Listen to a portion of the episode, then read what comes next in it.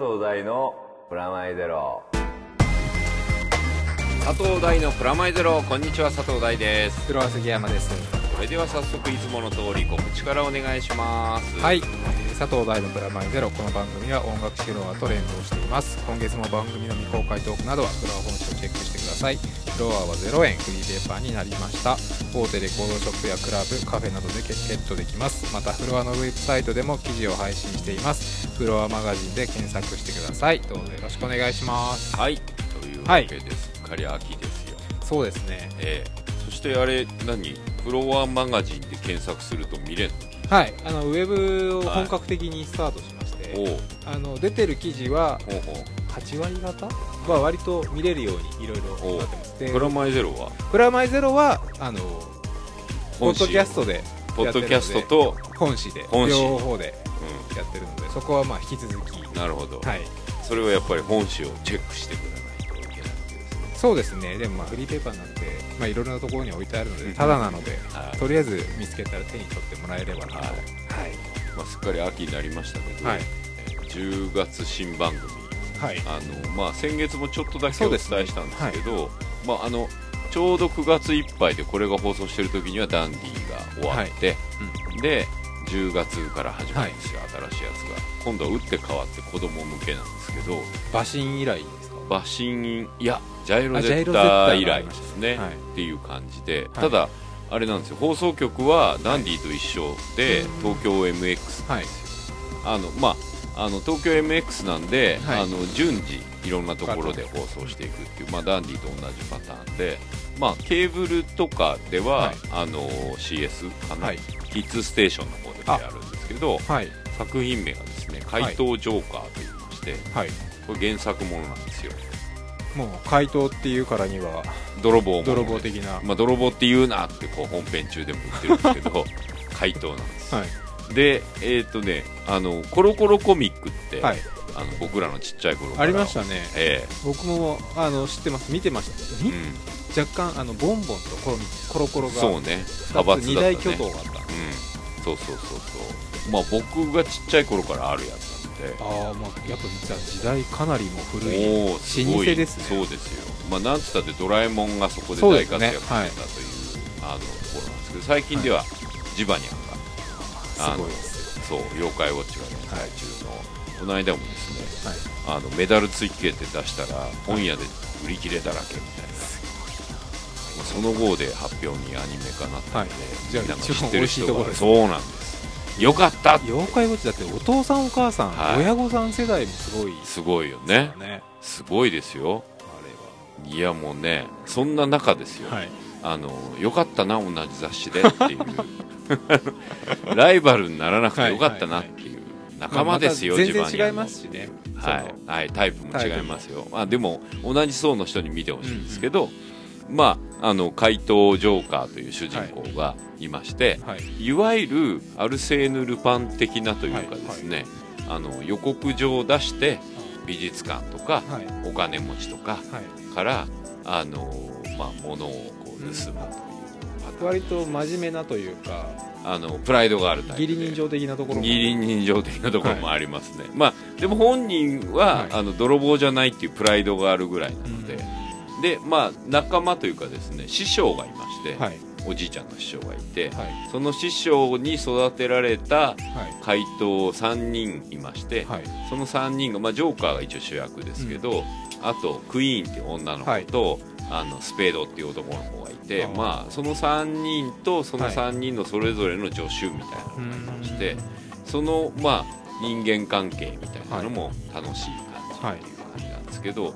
あのスタジオがですね新鋭動画なんですよ、あはい。まさにドラえもはい。んとか、クレヨンしんちゃんはい。で。でもう初めてね仕事するんですよ。あ。新鋭動画のアニメはもちろん見てまそうしたけど、ね。昔からありますよね、い。やなんかね憧れでしたから嬉しかったですよ、そこもだって新鋭動画も名門ですもんね、うんそういう意味ではね、もうなんか子供向けといえばというところで、で監督さんがですねあの寺本さんはい。で、まさに「ドラえもん」の映画シリーズ。最近の最近の新しくなった、はい。最近のっつってももうまあ10年弱ぐらい経つのよ、あもうそんな経つんですか、うん。あの入れ替ドラえもんがわって長すぎてよくわかんないそうだよね。でその新しくなったドラえもんの、はい。えーっと鉄人兵団。ああはい。のそれは最近ですよね。そう最近の新しくなった、はい。鉄人兵団も2回なってんだけどみ僕多分リアルタイムで最初のやつ見ました。そうだよね。僕もそれはリアルタイムで見てた、それが新しくなったやつの方の監督さんをやっている、あの寺本さん、はい。女性のはいなんですけどとキャラクターデザインが下笠さんで、あのバシンの時に一緒にやったはい。可愛い映画もともとパワーパフガールとかやってあはいはいたはい。ええあのキューティーハニーやってた方なんですけど、へーだから、ね、久々にまた下笠さんと一緒にできて超嬉しいんですけど、そのチームプラス脚本家がですね、はい。僕がシリーズ構成やってるんですけどはい。あのダンディではい。ぶっ飛び脚本でおなじみの上野紀美子さんと。はい。はい。もともとね上野さんって、はい。えー服部君のインド版の脚本とかあと「クレヨンしんちゃん」の B 級グルメとか、あの辺の脚本を書かれてた方で、はいあのダンディはどっちかっていうとあの普段 SF とか書かないのにコメディなのに参加したみたいな感じなんですよ、それで上野さんと知り合って上野さんからの紹介というか、はで逆に僕の方がジョーカーをやるっていう感じにうんなったみたいな感すじで、ごいいろいろつながりがありますそねうですね。で2人で書いてます。あまあ、交互に放送がですねはい。10月の、まあ、初めての放送が10月の6日の月曜日で、すぐですね。はい、夜7時から7時30分という。ゴールデンタイムめっでちゃゴールデンですよ。久々にザ・アニメというか。あんま最近ないですもんね。もう深夜かさ。6時台か深夜かみたいな。そうでその後、えー10月26日からはキッズステーションはい。こっちはですね日曜の朝7時から。ああそこは。うん。でリピートもあります。はい。それぞれあるのではい。その辺はですねホームページの方を詳しく見てくださいという感じなんですけれども、まあでもね面白いですよすごくやってて。今回ははい。あのコロコロコミックにもう2007年ぐらいから連載をしてたやつ。割と古いもう7 78年年ぐらい。78年ぐらいはい。連載しててコミックスももう18巻が出るとか19巻が年末出るぐらいのまあ長寿連載。ですね。うん。なかなかね子供向けで10巻超えて連載するのってあんまないですよね。ないんだけど、はい。だからまあある意味悲願という感じというか読者愛読者にしてみれば、で子供向けだと大体普通に考えてよ。小1から読み始めてたら、はまあ6年経ったら、はまあ小学校終わるんで、いはいコロコロコミックってやっぱ基本的には中学生が読むってイメージはないいですしょよね。うん。まあ小学校高学年ぐらいからちょっと離れるそうそうイそうそう。メージが。でいわゆるまあ小学館で言えばサンデー行はいったり、はい。でヤングサンデーみたいなの行ったり、まあ、小学館で言えばスピリッツ行ったりとかってこうだバーッとちょっと成長していく。成長していく感じじゃん、はい。まあ、でもなんかね今は逆に戻ってきてるのもあるんだって。ドラえもんがほら最近ドラえもんすごいですもんね。そうあのドラ泣きみはいたいになって、あれすごい見たいんですね 3D ドラえもん。3D ドラえもんでしょ、はい。ほんと泣かせる気満々じゃないですか。そう。ドラえもんってそんなだったっけ？ってまあでも三丁目の夕日の監督だからね。そうですね。まあそういう意味で言うとまあドンピシャなのかなっていう感じはするけど、あ70年代みたいな感じ、まあでもなんかそういう意味で今回ね、はい。ここまだこれ準備期間も入れて半年以上前とかからそのオリジナルのコロコロコミックとかがねもうはい送られてくるようになって、はい。コロコロコミック読んでんだけど、はまあね相変わらずのいい感じなんですよ。あ面白いですか？面白い。大人が読んでも楽しめる。いやそこは分かんないけど、はい。やっぱりね下品なんですよ。子供なんですねやっぱ。下ネタなんでも下ネタ下ネタもライエッチな方じゃラないよ。イトじゃない？なんかあれじゃないですか？ちょっと。おならがねもうもうねすごいよ。うんことおならがもうすごいから。はい。あとゲロもう鉄板ですよね、とうん。もうだからねそういうあでしかもねこれもうコロコロ最強だなって思ったのはジバニャンと、まあフナッシー一緒にいるから、ね、フナッシーも超人気だから。あとポケモンもいるから。そうですよね。ポケモンあオレカポケモンバトルとかもあるしもうみんなみんないるから。オールスターですね。オールスター。子供向けオールスター雑誌みたいでな。相変わらずすごい分厚いしさ、はい立つぐらい分厚いし、はい。なんかね安心するよね。こういうの読んで笑ってんだって思うわけじゃん、うんうんであのちゃんとこうリサーチ的にはい。あのなんでコロコロフェアみたいなのがあったりするので、イベントがあったりして行くんだけど、、はいやもうね子供がね面白いねやっぱその辺って全然変わんないんですかね？10年前も20年前も。あで細かくは変わってんの。あ例えば、はい。僕ポケモンと、はい。その妖怪ウォッチの一番の違いって、はい。簡単に言うとはい。モンスターと妖怪じゃん？はい。でまあ分かりやすいでしょ、はい。で主人公が普通の男の子で、その男の子たちが、うん。まあ、冒険していく横に相棒たちの種類がいっぱいいるっていうのまあ形としては同じだよね、はい。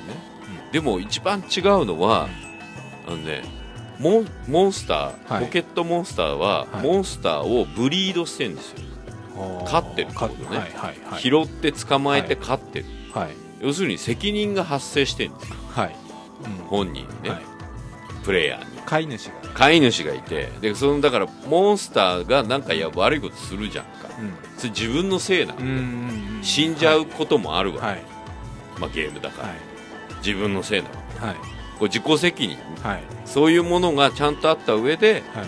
まあ、どうそのモンスターとの友情なり、そうですね。旅をしていくのかっていうテーマなんだけど、まあ知らない土地に旅していくわけですよ、はい。でもあの今の現時点において妖怪ウォッチのこれ僕、妖怪妖怪ウォッチもやってるんですけど、はい。ゲームとしても、はい。あのご近所なんですよ。ああまあ地域のそう。コミュニティの中でその話ですもんねあれうそう。で何にもない主人公っていうのは一緒なんだけど、はい。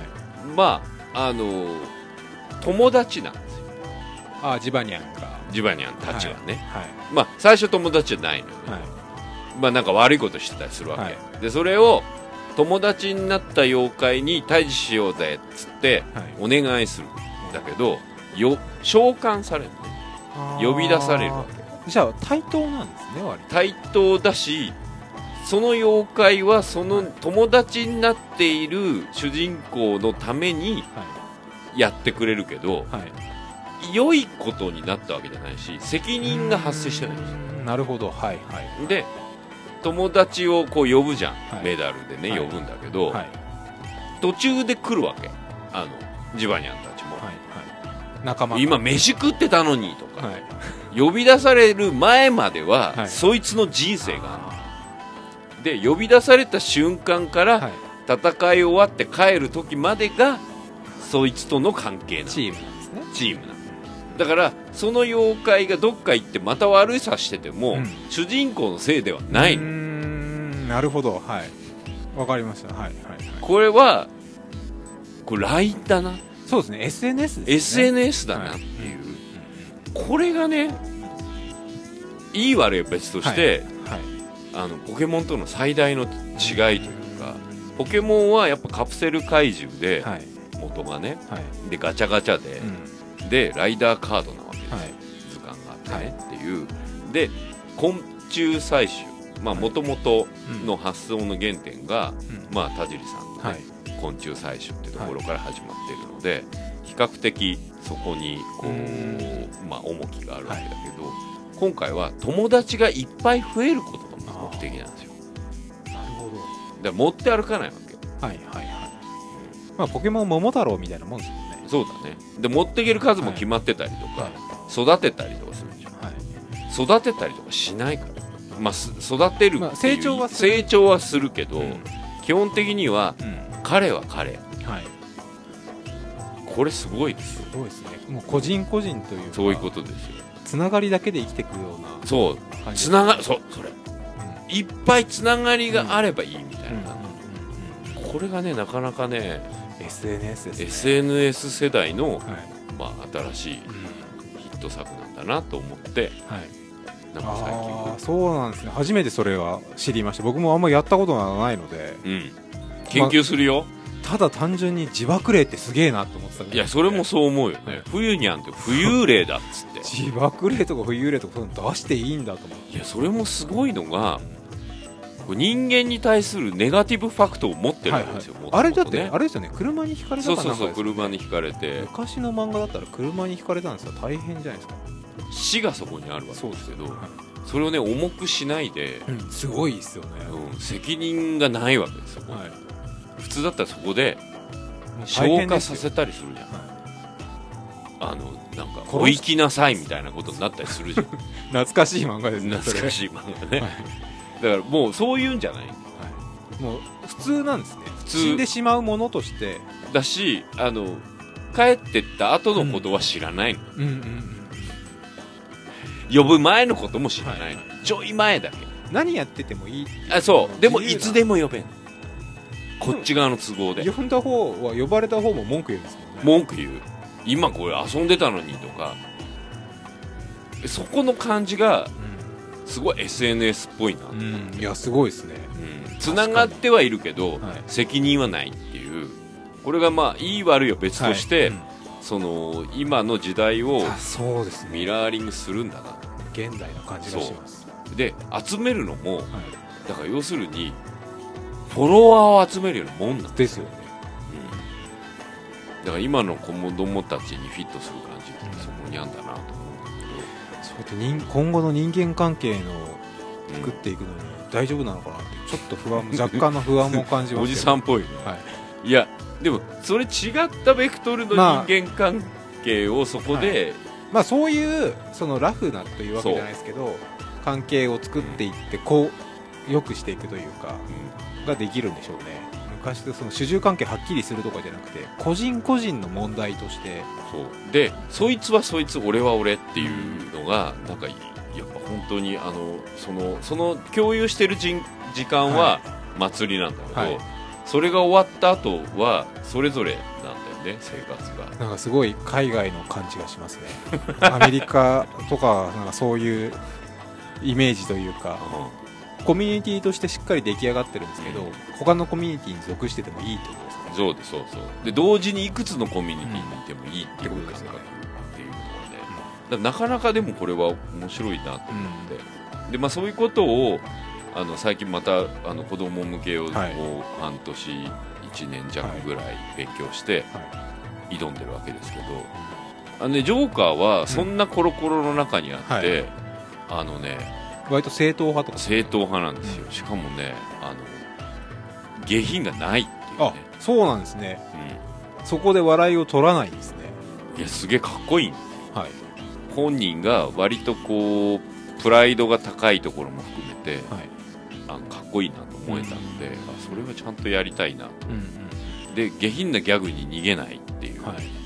これがねまあ下品なギャグも大変なんですよ。はい。考えるのはもちろんそうですよね。あの、はいで僕はほらコメディとかギャグとか、そんなに得意じゃないのに、うん。放送作家やったりはい。あのスペースダンディとかやったりしてるじゃん、だからそんな中今回はコロコロなのにシュッとしてかっこいいのをやるみたいなところがでしかもそのトリックみたいなこれママジックっぽいんですよ、はい。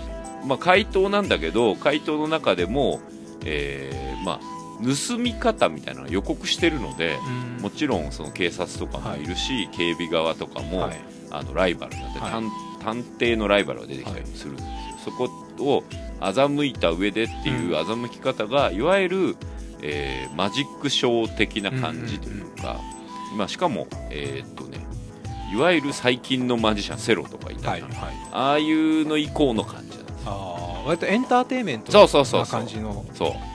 あのー奇跡を見せてやるで、まあ、主人公のキャッチフレーズがミラクルメーカーみたいな、奇跡を作る男みたいな感じなので、まあ、いろんな今までの回答ものとかがあるでしょ、まあ、ルパンから続くって、ルパンっていうのはルパン一世をね、はい。まあ、3世もあったりとか、まあ、ネズミ小僧がいたり、石川五右衛門がいたり、これさだからなんだろうね。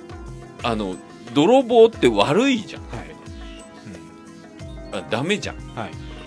強盗になると突然ダメじゃ もっとダメですね。んダメじゃん。はい。でも怪盗ってなんでかっこいいんだろうね。あこれすごく最近すごく思ってんだよね。たまに出るじゃん本物。ーはい。ルーブル美術館から盗んだりとか。まあ現実的じゃないですよね。でも怪盗って。泥棒はいますけど。うんいる。空き巣じゃない。空き巣ですよ空ね。そう。詐欺はい。空き巣、でこうさえーっとね人を殺さないんですよ、うんうんでしかも怪盗っていうのは基本的には持っ持てるものから奪うもんね。ああじあのこネズミ小僧的なそうそうそうそう感じですよね。大金持ちしか狙わない。大金持ちとかあと国とか。さ、はい、悪い人うん、からしか。そうそうそう。であとまあ美術館にしてもはい。美術館みたいな、あの公的なところで、うんうんうん。なんか個人を責めないっていうか、はい。組織に抗うみたいな、うんうんうんこのアウトロー感そこは確かに、そこグッとくるでしょ、だから子供の頃からそのなんて言うんだろうな。正義は正義としていいと思うんですよ、はいでもその中にちょっとこうダークダークヒーローというか、そうですね。うん。その方が子供心にはやっぱグッとくるんちょい悪。うんうん。憧れ的なところで、やっぱねそれ俺いまだにこれずっとそうなんだけど、はい。組織に抗うアウトローなところがいい,、はい。い、いというか、ドラマの主人公としてはやっぱそっちの方がやりやすいんじゃないですか。真面目な警察官とかやってもなかなか警察ドラマ難しいですよね。難しいよどねっちかっていうとアウトローなものだったりとか。がやっぱルールルール破る人。そう見てみたいですよね。でその破り方がこう華麗であったり、うん。人を傷つけたりしちゃいけないはいなんかだから探偵ものとかもさ、はい。っていうかミステリーとかって、はい。人死んでるじゃん。はい。殺人があるからこそ探偵が生きるわけでそうだよね。まあだから正義とかい、はい。あのシャーロックもそうだけど、うん。ワクワクしたりしてるあ謎解くっていう部分で。でもこれちょっと待ってくれと、世の中の人たち、殺された殺されてるぞと。方の身肝にもなってみろって話ですよね。でもでも惹かれるじゃん、うん。あとなんか連続殺人鬼ものの、はい。まあ、これ大人向けだけど、はい。ドラマね。はい。ファンハンニバルとかすごいシリアルキラーキラーものの。そうシリアルキラーもの、い。ちょっと待ってと。華麗に殺すってどういうことだよ。美しいだって、うんやられた方はたまったもんそうでもねあのこれはねゾンビとかにも近いんですけどうんそれはパニックものとかもそうですよ、はい。あのエンターテインメントもののはい。9割ぐらいはうん。人の不幸なんですよ。ああまあそうですよね。フィクションだからこそできることであって。だ恋愛ものとかだってうまくいくやつ多いけどおおむねヒットしたりするの病気で亡くなっちゃったりとかはい。はい結果別れたりするの多いじゃん、これなんかまあちょっと待てと、そうですね。うまくいくのは2人だけで他は全部ダメみたいな。ダメなやつとかも多いじゃん楽しんでる。はい。私恋愛もの大好きとかはい。ちょっと待てって感じがあるじゃんはい。だからあの現実でそういうのあんま好きじゃないんですようん。僕もね、だから、あの実録とか、はい。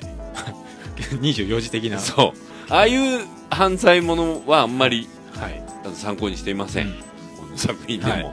あのやっぱ華麗さとかです。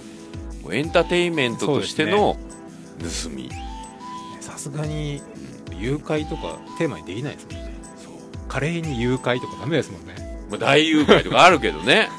いやだからさあのつい先日までやっていたはい。残響のテロルとかも、はいはい。あれ本当はダメじゃないですか。いや全然ダメだよ。あだって。あれ絶対ダメじゃないですか。絶対ダメなやつだはよ、でもなんて言うんだろうな。かっこいいって思ったり面白いって思っちゃいしちゃう感覚あるじゃんだって現実ではあれイスラム国ですからね。うんダメだよ。ダメ。殺しちゃダメ。だからでも現実の中でそういうことがあある行為を楽しむことはダメだけど、はい。でもこのあフィクションではあはい。それを楽しんでいいと僕は思ってる、できないこと現実じゃないからこそそこでうん。楽しんで、まあ、ゲームと一緒ゲーム。ですね。でもそれがねこうなんだろう社会派的なこととかっていうのも重要だったりするけど、あのねなんていうのかな現実にそういうことが起こった時にパニックにならないはい。あの処方箋みたいなものだと思ってくださいよ、なるほど。うん、こういうこともまあなきにしもあらずじゃないですけど。そうそうそうそう。で現実の方が残酷だし、はい。現実の方が不条理なうんので、あの一応こうストーリーなので、はい。因果応報なんですよ、うであの、まあ、回答ものでもありますけど、あのちゃんと苦労しますし、でね、これ同じようなことが言えるのが僕もう一個新作やってて、はい。あの発表になったばっかなんですけど、あのバイオハザードは、あのリベレーションズはい。2出るんです、来年、はいでそれもシナリオをやらせていただいてるんですけど、あの1もやったはい。で2でやってるんですけどどゾンゾンビというかあの敵。怪奇者ですよ、でもういきなり誘拐されてますから 主人公 あ誘拐されたところから始まる。もうそのぐらいのもんですよ。それでこうすごいパニック、はい。ホラーですよ。はい。でこれもそういうものだと思ってるんですよ。現実でそう。起こったら嫌だけどっていうところですよね。うん。で割と最近のゲームものって、はい。廃墟ものすごい多いんはいですよ、廃墟とかね壊れた世界とか、あとゾンビものもすごく多いんですけど、でこう映画もゾンビものすごく多いじゃない、であの猟奇殺人とかもあって、これ別に前から前からこれ何回もこの放送でもよく言ってるけどえーっと現実を模倣してるんだからね僕らは。はい。だからさっきのさはい。妖怪ウォッチの話にもつながるんですよ、うん。現実にリンクしようとしているエンターテインメントっていうのがあってうん。それがミラーリングされてはい。まあそれを見て影響を受ける人たちもいるかもしれないけど、僕ら作ってる側としては現実を模倣してるんですね。だから現実にテロがなければないんですよ。はい。で現実に泥棒がなければ回答はないんですで現実にこうウイルスがあって、はい。見えない恐怖って怖いよねって思ってたりしなければ、まあ、ゾンビは前から、まあ、この中でもよく語ってるけど、はい。ラジオでもあのそれぞれ伝染病だったり、はい。消費文化だったり何ら。かのその現実のメタファーなわけですけど、そういう意味では現在進行形とこの国のこういろんなことを忘れるために、なぜならばちゃんと因果応報なのではい。努力すれば報われるんですよ。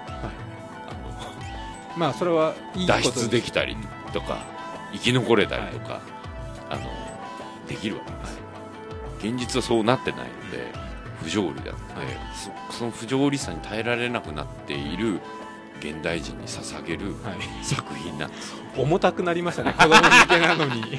いやそれはあのバイオハザードにしても、はい。ジョーカーにしても、でそれはさ多分あのきっとね妖怪ウォッチにしても、はい。ポケモンにしてもそうなんだと思うんだよね、その現実の子供たちのうん。友達関係の辛さだったりとかはい。ね、はい。そういうことうん。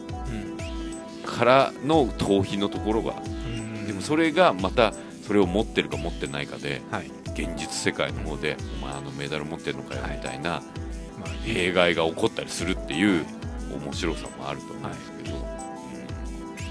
まあ、子供の時からまあそういうのを知らしめることでいいこともたくさんやっぱあるわけであの子供たちに泥棒ってかっこいいよねっていうことをおうん。伝えしたいわけでははい。ないんですよ、なんかねあの友情とプライドと家族みたいなことだったりもするんですね、つながりだったりとかしてて。でそれああの言わないよ。それを伝えるために、なんだろうそれを声高に言うんじゃなくて、はい。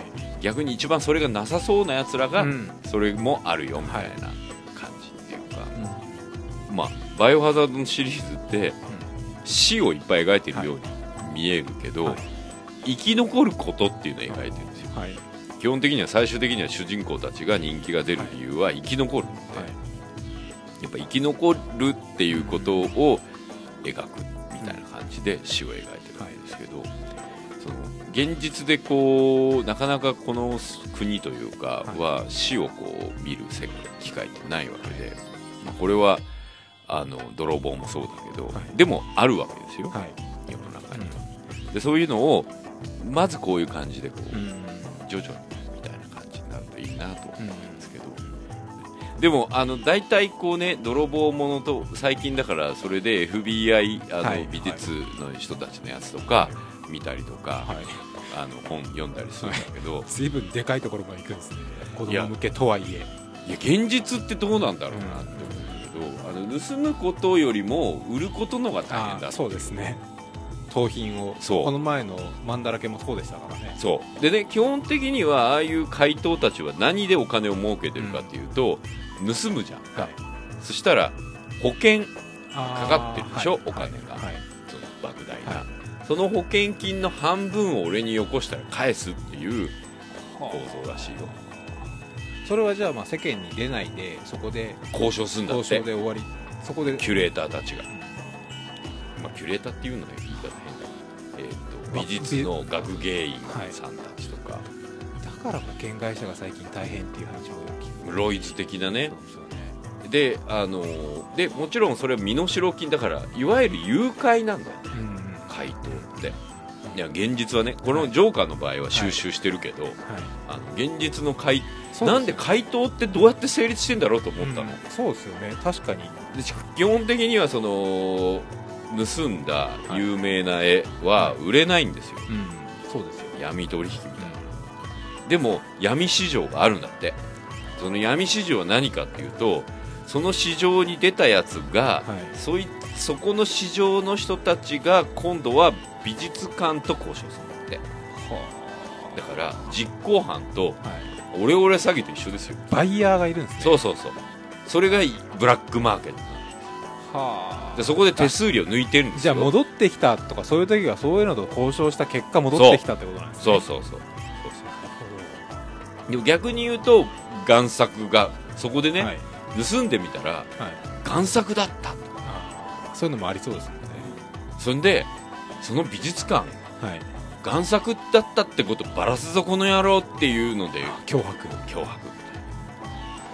なんかそういうのっていっぱいありそうですよね。そういうのって本当は贋作でほオリジナルは個人所有ですっげえお金持ちがそうかもしれないよね。窓辺に飾ってるみたいな。そ れ男のロマン的な話イメージ的な感じですけどね。そう。だそういうのもあると思うよだから割とそういうこうものもあるしその価値価値を決めるために盗んでもらうとかもああそうですね。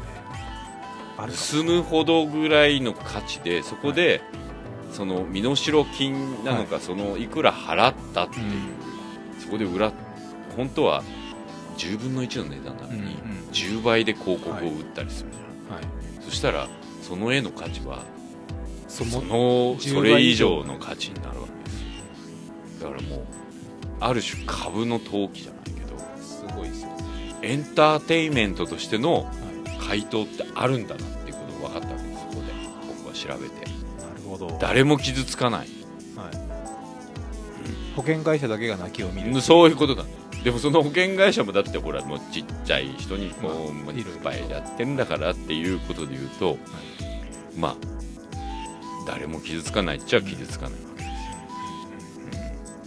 うん。それでここ最近のね、はい。これまあ宣伝絡みも含めて中で流れ宣伝絡み終わりつつ、はい。最近ね、はい。あのサンリオ SF 文庫総解説っていう本が出たんですよ。まだすごい名前ですけどね。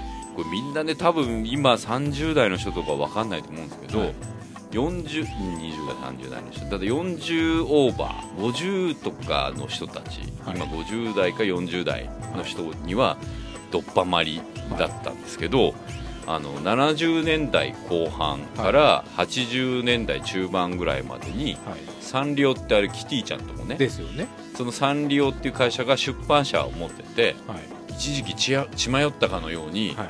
SF 文庫ってスーパーハードなもう JG バラードとか全然違う。フィリップ・ケイ・ディックとか可愛さゼロですね。リムリムレムとかはい。を出してたんです。でこれがねあの幻の文庫と呼ばれてて、はい。まあ、約200冊。で期間限定で、はい。でまあ撤退したんですよサンリオが。はい。なので全部廃盤で全部絶版になった。はい。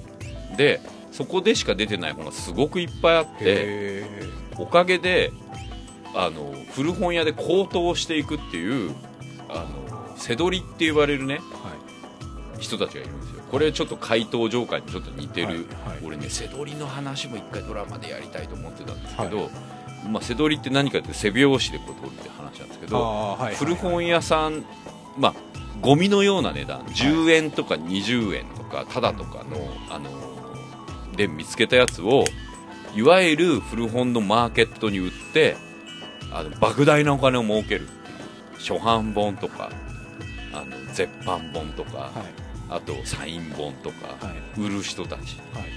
こう背取りの達人たちがいるんですけどまあ、そそれ実在するんですよ世界中にまあでも美術とかでもそうですもんね。なんか飲み市とかで買ったものいやがそうそうそれまさにそれそれ。それなんだけどそれの本バージョンね、うん。でそれ海外とかだと鹿版つってあのお家で自分が作家が作ってる本とかもあるのよ。限定はいはい200冊とか。スティーブン・キングですごい多いんだけど、限定プロトタイプみたいなプロトタイプみたいな。300冊とか400冊とか作ってそれが想定がすげえ綺麗だったりとかナンパリング入りとかですごい高騰したりするんだけどあのあれとかもあれね JK ローリングのあの「ハリー・ポッター」とかも鹿版とかあるんですけどそれとは全然関係ないこの文庫本という、はい。まあ、当時、まあ、400円とか500円ぐらいで売ってたものが、はまあ、何万円とかになってるんですよ。いですよね。これねヤフーオークションとかアマゾンとか見ていただくとサンリオ SF 文庫って入れると5円とか0円っていうのもあれば、はい。もうね10万とかもあるその振り幅で売られてる文庫本なんですけどはい。その文庫本の総解説を、まあ、大森さんたちがやってて買えないはい。本のうん。リストを読むっていう、それ切ないですね。いくら楽しもうと思っても無理なんですもんねあのねそれはねちょっとロマンがないよ。えーだって読めない本の解説を読むっていうこのロマンね。あのたまにあるわかる？あのえっ、とね美術品でも、はい。もう失われてるのすげえいっぱいあるんですよ、ミロのヴィーナスの全部がとかね見たいとかそういうことです。あとねもうあのドレスデンとかがはい。空爆受けたりとかはしてたり、あとまああのあれですよあの美術品を破壊して回るやつらとかがいて、ははもうね失われた美術品とかあるんですよ、いっぱい。で写真だけ残ってたり、はい。あのそれこそ贋作の方が残っていたりとか、うん。模写したりとかあの修作っつってあの美術館で模写したそのが美大生の学生のやつだけ残ってたりとか、このね魅力ですよ。いや僕わかんないですそれ。え？そうなの？僕割と現実的なんで読みたいっていう読めるもんがいいっていう感覚になんですね。え読めるんだけど高いお金をいやもうないのもあるかもしれないみたいな。そこまでするなら読ませてくれよって思っちゃうんですよ。いやじあのね、想像力ですよ先生。それはほらあの音楽でもあるじゃん、まあそうですわかりますそれは。そのビーチボーイズの出てないアルバム絶とかある版とかうん。聞いてみたいあのあるのはわかるんですけど。発売禁止になってるやつ、あとほらなんかあのプリンスのブラックアルバムとかね、あのある限定セオパリッシュが限定1000枚でああそういうやそういうやつですつそう。よねそれ。それアナログだけみたいなそうそうそれ。だってさきこれを批判することができたら大体あれだよ。あの三や田至さんとかが出してる批判はしないです、アナログの本あんじゃん。アナログカタログが。は買えねえからね 批判はしないですけ 批ど判じゃないのロマンが分かんないってこと？うん読みたいですねやっぱそこまでされると。えだって聞けないアナログのカタログを読んで楽しむわけよ俺たちは。まあわかりますその。であのほらローリング・ストーンズの海賊版カタログとかあんじゃん、はい。買えねえっつうの？っていうか犯罪だっつうの？だから要するにあれですよねそのケミカルブラザーズの幻のライブの話だけレポートだけ聞くみたいな感じですよね。いけないライブの、はい。チケットを買えなかった、はい。い、けないライブ。解散したライブのレビューを見る。うん見るっていう感じですよね。まあその感覚ならわかります。わかるでしょ、はい。最近のミュージックマガジンのさ、はい。あの出てるはい。本なんじゃん。解散したバンドのインタビュー集とか。それだったらわかります。でしょ？わかります、はい。でも見たいですね。映像どっかに残ってねえかいやなとか考えてそれがねこれで多分ねこれ分かってる人サンリオ SF 文庫知ってる人たちは分かると思うけど、はい。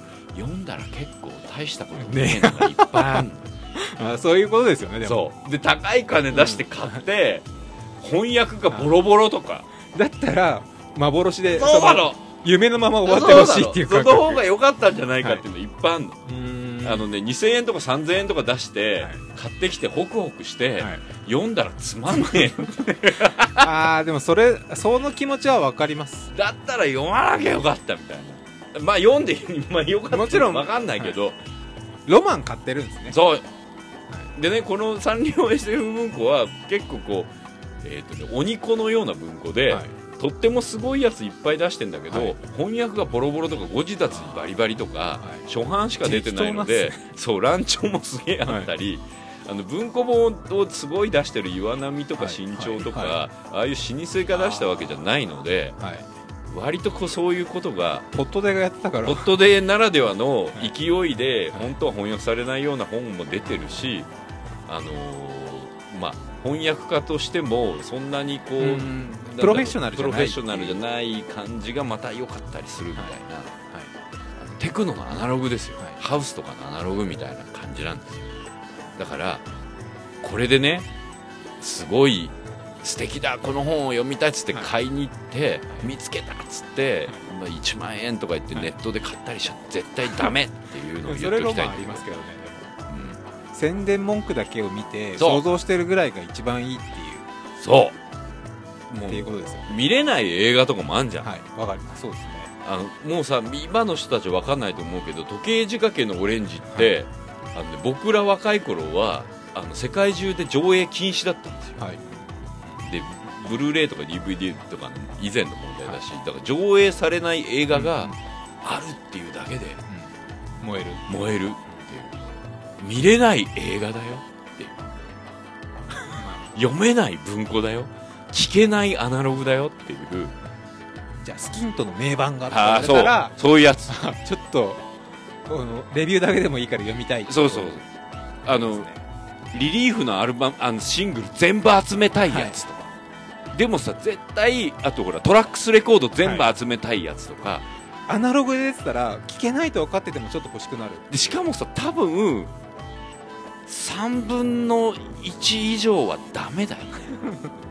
あの正直言ってトラックスのいくつかは最高にいいよ、プリーチャーズとか、まあええけど。ダメなやつの方が多いです多いよね。は いそれは分かります。そういうもんだと思ってっていう、まあ伝説ですよね。そう。その尾ひれがついたものが多いから。そうそのだからオフィレを演出するっていうかだってさあの俺美術とかでもそうだけど、モンドリアンって俺すごい大好きなのね、わわあの線の。そうそうそうそう、ね。正直さ、後半のモンドリアンは、はい。もうねいたずらですから。ビニールテープ貼ってっかんね。あのテープで紙テープでやってるそうそうそうそう。ビニールテープで貼ってるや大学の時それ真似しましたからね。つでしょ、い。正直さ、その当時は新しかった本人的には新しかったと思うけど見てる方としてはわけはわけわかんないじゃん。僕もそうこの前あのヒルズでやってた、あの何でしたっけアメリカのあのポップアートの人のあのウォーホール。あのウォーホール。ウォーホールが今出てもらったろなるほど。はい。3割ぐらいで他ちょっと意味わかんねえと思い意味わかんないでしょ。多分そういうものなんでしょうね。でもそれがやっぱもうすごいものだっていうあねでも本人もあれちょっとすごいと思ってないと思う。んだよ途中から。いやちょっとねこれちょっとやばいかなと思いながら。すごいって言ってるお前ら面白くね？っていう。ありそうですね。そう。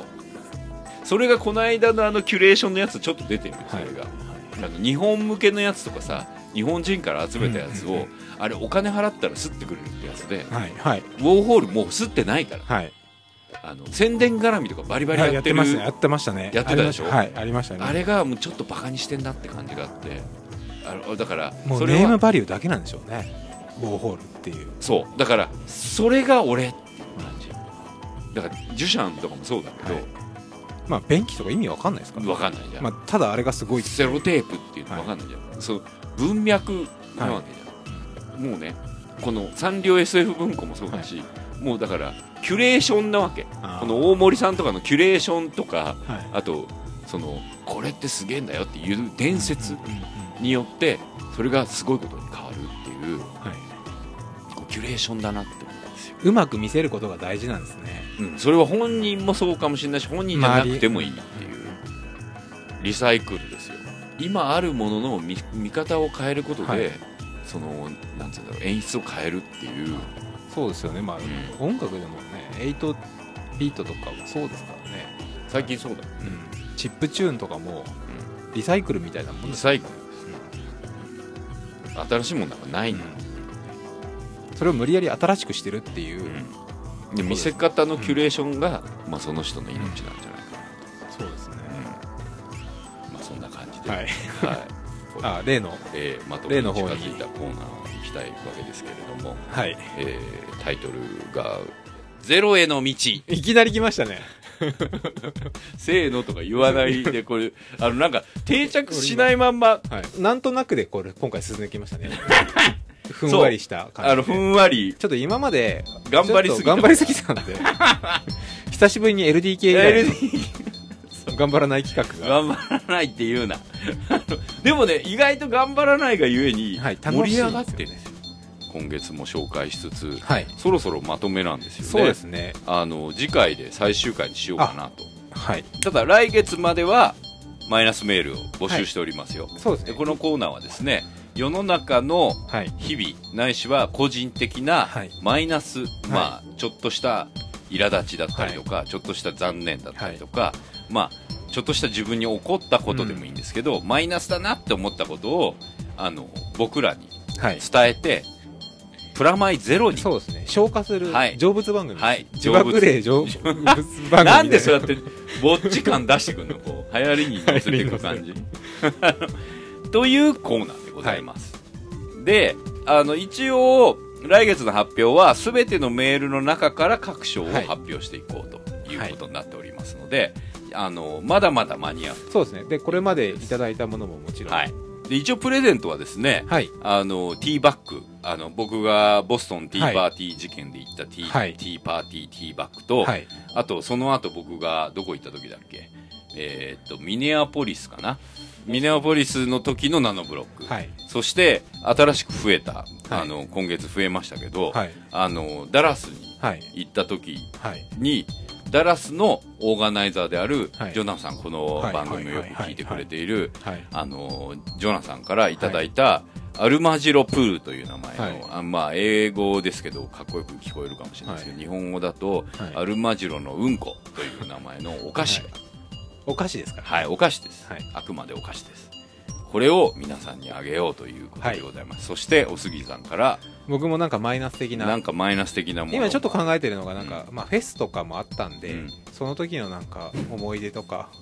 の、なんか、なんか配ってたのか そういう感じのものをプレゼントしたいと思うので、よろしくという感じです。まだ間に合う。はい、という感じでございます。はい。まずはですね、はい。ペンネーム、はい。おなじみ、はい。宝屋さんでございます。ご。無沙汰しております。こんにちは、半年ぶりの宝屋でございます。はい皆さんの話を聞いていて、いても立ってもいられなくなったのでメールを送ります。はいありがとうございまありがとすうございます。私のいかがなものか的なものは、絆という言葉です。はいこの言葉は、あの時、日本をつなげる言葉としては十分な役割を果たしました。はいもちろんまだ終わ全てが終わったわけではないので、存在としてはまだまだ大切なものかと思います。はいただ、この言葉はそんなに軽い言葉じゃない気がするんですと。みんな簡単に使いすぎてね、という気分になるんです。南電関電、絆はいという言葉を使って、ボランティアとか、はいまあ、募金とかはいをアピールしているのを見ると、なんかムカッとします。はいぶっちゃけ絆を前面に出して募金とかしている人の前を通ったら、いつもお金はスルーです。愛してるっていう言葉と同じように心の言葉だから軽々しく使わないでほしいなと思っています。いかがですか？もう僕の中ではもう、何々時間テレビ的なうん。感じが、うん。時間で。何々時間テレビ的なうん。感じがしますけど、何は何を救うってやつ、ね。そうですね、どうなんでしょうね？絆むずあ難しいですね初めてなんかちょっとうん。難しいテーマというかう、ん。偽善とかもやっぱあると思うんですけど 僕は別にそこまでいやね、なんだろうな、あんまり声高には言わない感じだけど、はい。えーっと、善意の押し売りって暴力だよねっていう、うん。あの、俺いいことやってるからお前もいいことやれよっていうのは、それいいことじゃねえからって思ってる自分がすごいいるんはい。です。はい。で、実際自分もね、何かそういうことをやりたいって思ってる人たちがうん。いっぱいいて、はい。それは、やろう。ん。うもうん。う、いいからやれと。はい。で、巻き込むなと。うん。巻き込まれるのはいい。はいはい。そういう人たちはね。はい。俺ねそれもうだからえっ、ともう時効だから言うけど、はい。アイスバケット。はいはいはい。あれ同じ感じよね。まあそうですね。あのね。僕はでもあれはもう見てる部分でうん。楽しめるじゃないですけどなんか楽しみを見つけられるならいいなとは思ってたんですよね、うんなんかいや最初の方良かった俺もそう、なんか誰かと誰かこんな知り合いがいるんだみたいな楽しみ方もあったので、うん。うん。最初の頃は良かった俺。なんかねチェーンメールみたいなはいはいはい。あのね、なんだろう、この国で流行っちゃダメなんだなと思った、ああいうのって。あのね、同調圧力ってすごいのよ、この国。はい。あのね、あれダメだなって思った。はいアメリカ人とか西洋人はいいんだよ、あれ。ああいうの合ってんだと思うの。ああいう楽しみ方とかが、ちゃんとできてる人たちね、うんはいいと思うの。はいやっぱね、なんだろうな、あの、あの同調圧力感っていうんですか。まあ、いいんで楽しんでる人たちはいいと思うし、それで広まることはいいと思うし、絆って言葉もそこに近い感じが僕の中ではしてて、絆っていうことを言えばなんか免罪符的になってるみたいな感覚は、えっと本当に絆を感じてる人たちは、まあ、宝屋さんじゃないけど、言わないんじゃないかみたいな、この感覚自体が日本人っぽいね愛してるって言葉をねあのちゃんと言えみたいなのもあんじゃん、はい。その向こうの人たちの世界観では、うんもうだってアメリカ映画とか普通に見ててもさまあ何事も言葉にしろ行動にしろっていう、「I love you」って言うじゃんよ。あそうね。言ってますかい？いやー言わないですね。僕そういうの苦手なんですよやっぱ。日本人らしいんですけど。だから僕もだかきらそれがさあうんとかうん。粋とかそうなんかいいことにも言わなくて変化するよ。も感じてくれるのはいはいがはいはい。かっこいいまだじゃない粋ですよ、ですけどうん。日本人な、はいでもねそれを強制しだすとそうそうそれはね善意の押し売りは暴力なんですよ、うん。だからそこはもう同調圧力になっちゃって、うん。そのねあうんと粋と同調圧力がん。同一線上に立ち気味なんだよね最近のこの国って。もうちょっとほっといてもいいんじゃないかなっていう気はするんだよね、他人のことは。そうですねでも。悪いことをほっとくのもはいいいことをほっとくのも、あの大事っていうか、うん。そんなに距離感近くあのねうん。これ匿名性だったりはい。あとなんて言うんだろう。その SNS 的なコミュニケーションの中では、はい。言ってもいいと思うんだけど、うんそれが現実世界の方に転化するとダイレクトに転化するとすごくこう厳しくなってくるなっていう、確かにそれはあるかもしれないですね。うん。ねずっと絆を感じて生きていくってこと。いやなかなかきついですよ、だから自分がやりたい時にうん。やろそう。うですね。っていうそのやってることに対してはうん。すごくすごいなっていう感じはしますけど、うん。そっから先そうじゃない人にどう伝えるかっていうのはまた別問題。そうだよですよね。ね押し売り感になってしまうとそれちょっと暴力うになってるん。そうですね。まあだから当事者意識を持ち続けることが大事だなとはい。思うんですけど、でもずっとその当事者意識を持ってると辛いと思うんだよね、自分がね気持ちよくなるためにやるのがいいと思うんだよ、うん。席譲るやつもそうだし、うんあのちっちゃいことで言えばね。うん、何々時間テレビで何億円募金が集まりました。すごいなとは思いますうん。もちろん。すごいいいことだなと思うんですけど、まあ、それが別に悪いとは思わないのでじゃあ自分もいじゃあ出してるからその中の一部になれたっていう幸せ感があるんだったらうん。それでいいかなっていうつながってるなっていうつながってるってそこが絆なだけでうん。アピールする必要はないっていう、それほら宗教を信じてる人たちとかもそうじゃん、うん。それを押し売りしようとし始めると、はい、最終的には戦争だから、うんうんうんあのうん本当に。ですね、うん。だって神様で救われるっていう競技を自分が楽しんでる分にはすごくいいし、うん。自分は救われた。はい。よかった。うん、これを誰かに。おすすめしよう。もうここからがもうこれが最終的にはうん。戦争につながるわけですよ、テロにつながる。一番原点がそこってことですよね。対はないとか、うんうん。悪気はないっていうことの暴力は恐ろしいですよ、だかかね善意の暴走が一番恐ろしいなっていう、まあそれを信じてるわけですからね、はい。皆さんはい、だから絆っていう言葉の恐ろしさは、うん。そこにあるんじゃないかなっていう、まあ、だからさ他人は他人自分は自分って冷たい感じじゃなく、うん。成立させることができないかなっていう感じはすごいいつも思ってんだよね、まあ日本人はそこに美徳があったりもやっぱするので。そうかつてね、うん。でそれがなんかちょっと違う感じになってきたなっていう、それその距離感がやっぱ今のこういうことにつながってくるんでしょうがっちゃってるよねねまあ宝屋さんあの同じような気持ちで僕もいますけど。なんとなく。なんとなく。だからねいっぱい使うことによって軽くするっていうのもあるな。ーそれも一つの手なのかもしれないですね。そうそうそう。いっぱいね逆に言っちゃうっていう。うん。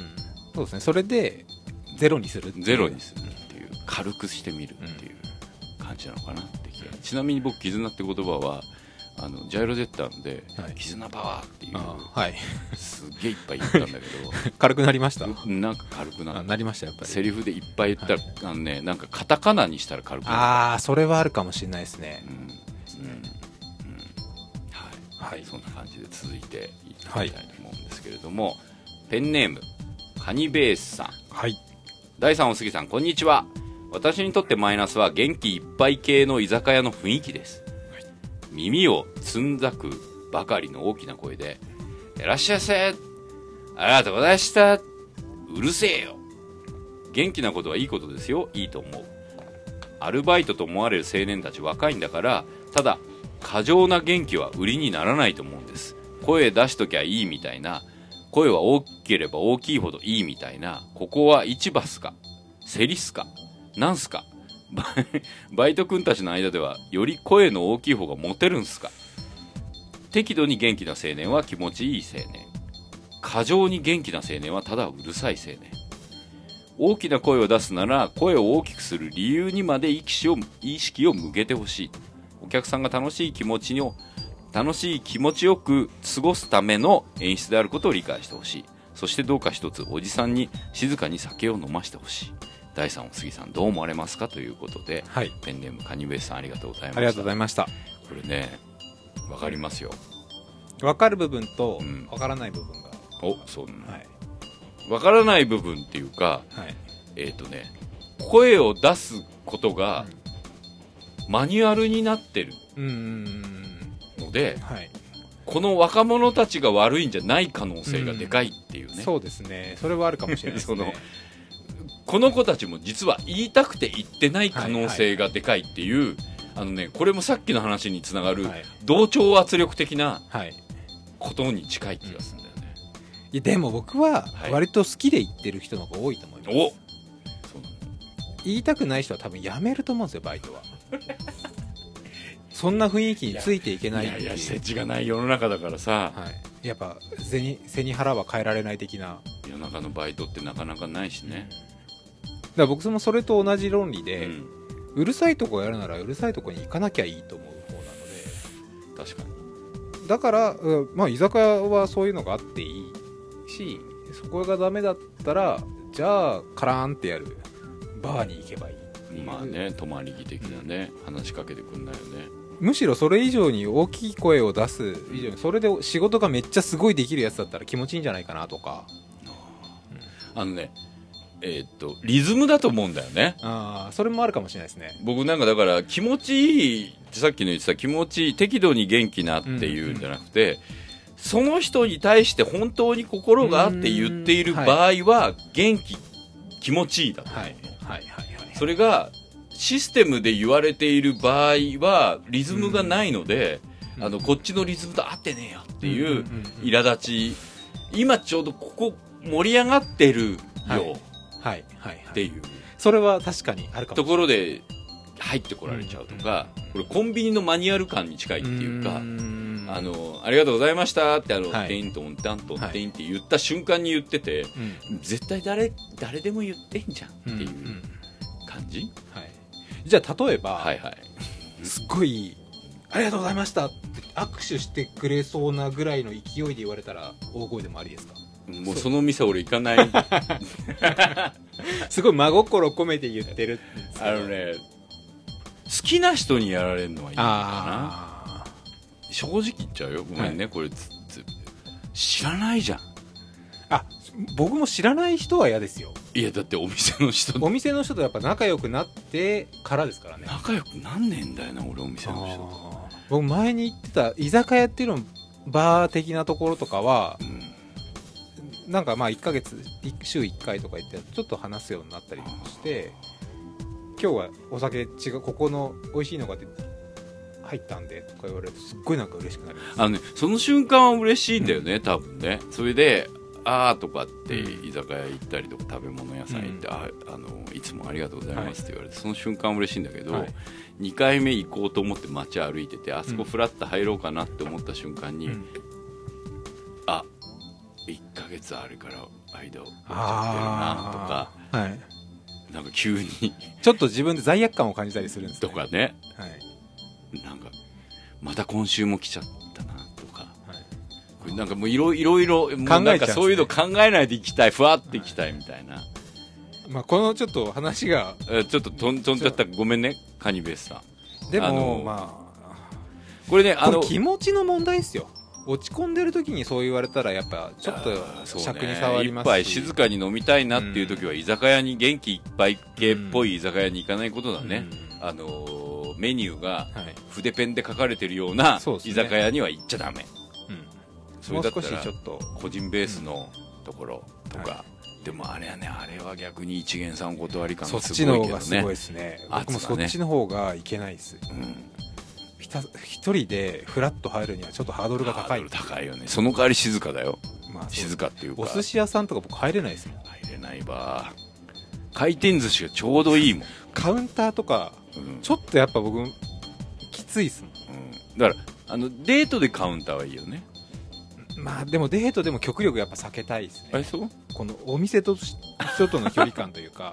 あれはでもなかなか難しいよね、うん難しいっすね。もう慣れちゃったんだよねそのコンビニとか、ATM 的な時代に、うん。うん。うん SNS か、そうですねそこも。うん。匿名性も半分ぐらいあるわけで。そうなんだよ。匿名性をどれぐらい維持できるかっていうの大事だよね、はい。ありがとうございました。はい。ペンネームはんぺんさん。はい。はい、えー、第3おすぎさんこんにちは、えークラブ雑誌の番組ということでクラブネタのマイナスを送ってみますと、気遣っていただい、ありがとうございます。それはクラブの入り口で行われるボディチェックです。と、えークラブの入り口は大抵入場料金を払う前後ぐらいに我々は両腕を肩の高さまでに上げさせられ屈強な外国人スタッフによってさもハリウッド映画か何かのように、えー腰やお尻をまさぐられてボディチェックをされます。あれいりますか？凶器なんか持ってないし持っててもポケットになんか入れてこないと思うんですけど。クラブの出入り口というのは中は盛り上がっているのかなという気持ちと同時に今日は可愛い子いるかなという気持ちがうっすら立ち込める場所です。そんな時にマッチョな男にサワサワされるのは何ともちょっと。特に意味がないならやめてくれということで、はんぺんさんありがとうございました。ありがとうございます。はい、い、かがですか？まあ僕そのクラブに関わっているはいはい。人間からしてみるとしょうがないと思うんですよまあね、これ実はあの20代後半なんで分かんないと思うんですけど、かつてはなかったです、はい。実は。あの ID もなかったんですよ、はい。昔は。なかったんですよ。まあそれはもう時代の流れもそうですしあのこういう人もちろんみんなもう99%はい。そんな狂気とか持ってないのは分かってるんですけど、うん。1%いた場合のことを考えるとどうしてもやっぱチェックは必要そなんですよね。これね基本的にはこれねあなたたちのためにボディチェックしてるんじゃないんです、クラブを運営するためにしてるんです、そうですね。だからだからちょっと失礼とかちょっと嫌だなってなっちゃうそこはもう我慢してもらって逆にもしかしたらその人のためかもしれないんですよ。大きい意そ味ではね。のお店の続けるためとか下手してじゃあ狂気持ってたらそのね持ってない人が楽しめなかったりするわけなんでみんなで楽しむための手段として致し方なくとまでは言わないですけど例えばねだからハサミであの、まあ、うん。洋服切られましたはい。みたいな事件があったはい。としますよね、うん。そしたらその切切ったやつはい。が捕まらなかった場合、うん。お店のせいになっちゃそううんですすね、はい。でだお店のせいになった時お店がどうなるかっていうとお店が潰れちゃうわけですよね、まあ、それはあの飛行機とかのうん、まあ、ハイジャックとか。ハイジャックとか、まあまあ、爆弾テロみたいなまあ、回答じゃないけど、ああいう人たちがねなかなか入るの難しくなってるわけですけれども、まあねあのもっと怖いのは、うん。知らない間にチェックされてますっていうのだからそうですね。もうもうちょっとしたそういう世界になる可能性が高いんだけどあのイギ盗リスとか撮されてるかもしれないですよね。そうだからイギリスとかそうなってるから、うん。顔認識システムになってて、ないんですようん。チェックとか、ただピピーっつって、はい。顔撮ってるやつで認識されて、うん。データが出て、はい、あなた、あのーかつてこういうことをしたのでここ入れませんっていうのが、ひっそりこう行われるっていう。だもしかしたらそれ以外でも赤外線とかで何を持ってるのかとかね、チェックされちゃはうことよりはだももしそれでもやっぱ嫌なうん。ボディチェックされたくない、うんこの言い方かもしれないですけどマッチョな男に触られたくないんだったらお綺麗な女の人だったらいいのかとかそういう問題でもあると思うんで。いいかもしれないそう。そっちの方がじゃあお店が流行るみたいな。マッチョな人は後ろで見ててすごい可愛いお姉ちゃんが体を まさぐるっていう。それでそうどういうお店なんだってセいう。クハラ？いやこれもチェックですからっていう。その方それだったらありなのかなとか。うん。まあでもあれだよね。女の人が入る場合は女女の人がチェックしてる今は。男がやったらもうそこセクハラになっちゃうので。そう。まあただあのー屈強な外国人スタッフっていうのは、あのやからが多いからさそうですね。酔っ払いとかそう酔っ払いセキュリティはやっぱりうん。いる必要があるので、それでやから大体英語喋られるとシュンとするから、はい、自分よりマッチョな これこいつ強えなと思ったら多分やっぱ戦わないと思うんで。ああいうこう圧だよね、うん。だからあの結果論そうなってるんだな、うん。なんかは入ってから楽しめるための。そう気持ちよく入るための儀式として、うん。でもそういう風なクラブだから、うん。今日の可愛い子ちゃんも行こうって思うかも。そうですね。安全だって分かってるから。もう正直あれだよ。僕すごい危ない頃のニューヨークのね、クラブとかもうね危ない人しかいないからも日本でもだって90年うはい代とか、そうです、その頃はうん。まだやっぱ怖いってやっぱり怖いですよ。うん、ありましたけど今そんな風ないやー全然ないですからね。だいぶ健全だと思うけどね、でもあのおおむねさっきのえーっと居酒屋もそうだけど、これはあのまあ多分聞いてないであろうけど、そういう人たちがもうちょいだけうん。優しい気持ちに。優しい気持ちになったらうん。済むのかなって気も、うん。怖そうだけどなんだ向こうの人たちとかさ、はい。あのフランスとかのバウンサーとか、怖そうなんだよね、はい。つって、はい。うんつって。まあ、格闘家がやってたりしますから、ね、そうそう本当なの、はい。でこうバッて見るじゃん。うそしたら去り際とかにね楽しんでこいよ。ってん。一言言う。とか今日は最高だぜ。とはい。か言うの、うんはい。すっげえ怖い顔だけど、とかあとその T シャツいいね。とかはいはいはいはい。言うの、粋ですよね。なんかなんか上がんのそれで、許された！みたいな、うんなんかそういうこうこれもシステマティックになっちゃいけないそうなんだよ。ねそうなのだから今日最高だよな。とか、うん。ねそういう一緒に盛り上げるじゃないですけど。そうなんか楽そういう、しませるための一言だったりとか。う。ん、割と向こうのバンフさ結構そういうの一切言わない人が一人いて、はい。すっげえ怖い人ね、はい。とちょいマッチョだけどうん。ちょいフランクよっていう人がいて、はい。そういう人がこう触った後にうん。こう今日最高だよねとかうん。言ってく今日れたり、あいつ DJ やばいぜみたやばいぜとかって言ったりするんだけど、それかな？そうですね。そういう セキュリティの人もちょっとそう。一言なんか思い入れ思いやりみたいな。今日楽しいぜっていう、こう。はい。はい。そんなわけで今月もありがとうございました。ありがとうございました。宝屋さんにカニベースさんにはんぺんさんに初めての方もいましたし。初めての方いるのいいね。うん嬉しいです。あの聞いてる人たちが増えていっているんだなということを実感できるというのまあ、こはすごい嬉しいうやってねあの初めてでも全然い嬉しいので、いいわむしろ、はい。そういう方が増えていただけると、まだ間に合います、はい、えーこんなように日々の思うこと、まあ、テレビでもいいですし、世のもう何で中でもいいですすし、はいまあ実際こう体験したことでもいいですし、っていうマイナス、うんぜひゼロへの道にはい、送ってくださいと、えーいつものようにメールアドレスのところがホームペはい、ージホーにリンクである。るんで、はい、そちらの方に送っていただもくか。ちろんツイッターとか、はい、ツイッターの方も「ハッシュタグ PM0、#PM0」の方で140ワード以内で送っていただいて、まあ多分140文字に収まらないんでしょうみんなね熱いもんねちゃんとね、はい。メールでくださいそして。はい。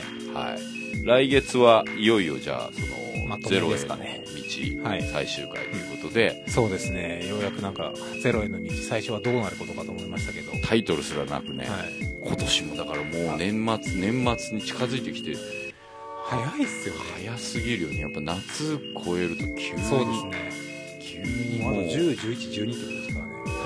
3ヶ月そう俺ももう最近ここ数年さもうなんか駅伝の問題？はい、問題じゃないですよ、いやいや、はい。駅伝のコーナはい、ーが始まるともうなんかもう今年終わっちゃうわっていう感じがすごい僕の中でも夏のトレーニングの話題がニュースとかに上がってるとあもうそんな時期かい早いけどねきっとね。再来月から来月からまた始めたいと思っておりますけど、はいそんなわけで今回もプラマイゼロは佐藤大東。フロア杉山がお送りしました。それではまた来月来月は発表しますんでよろしく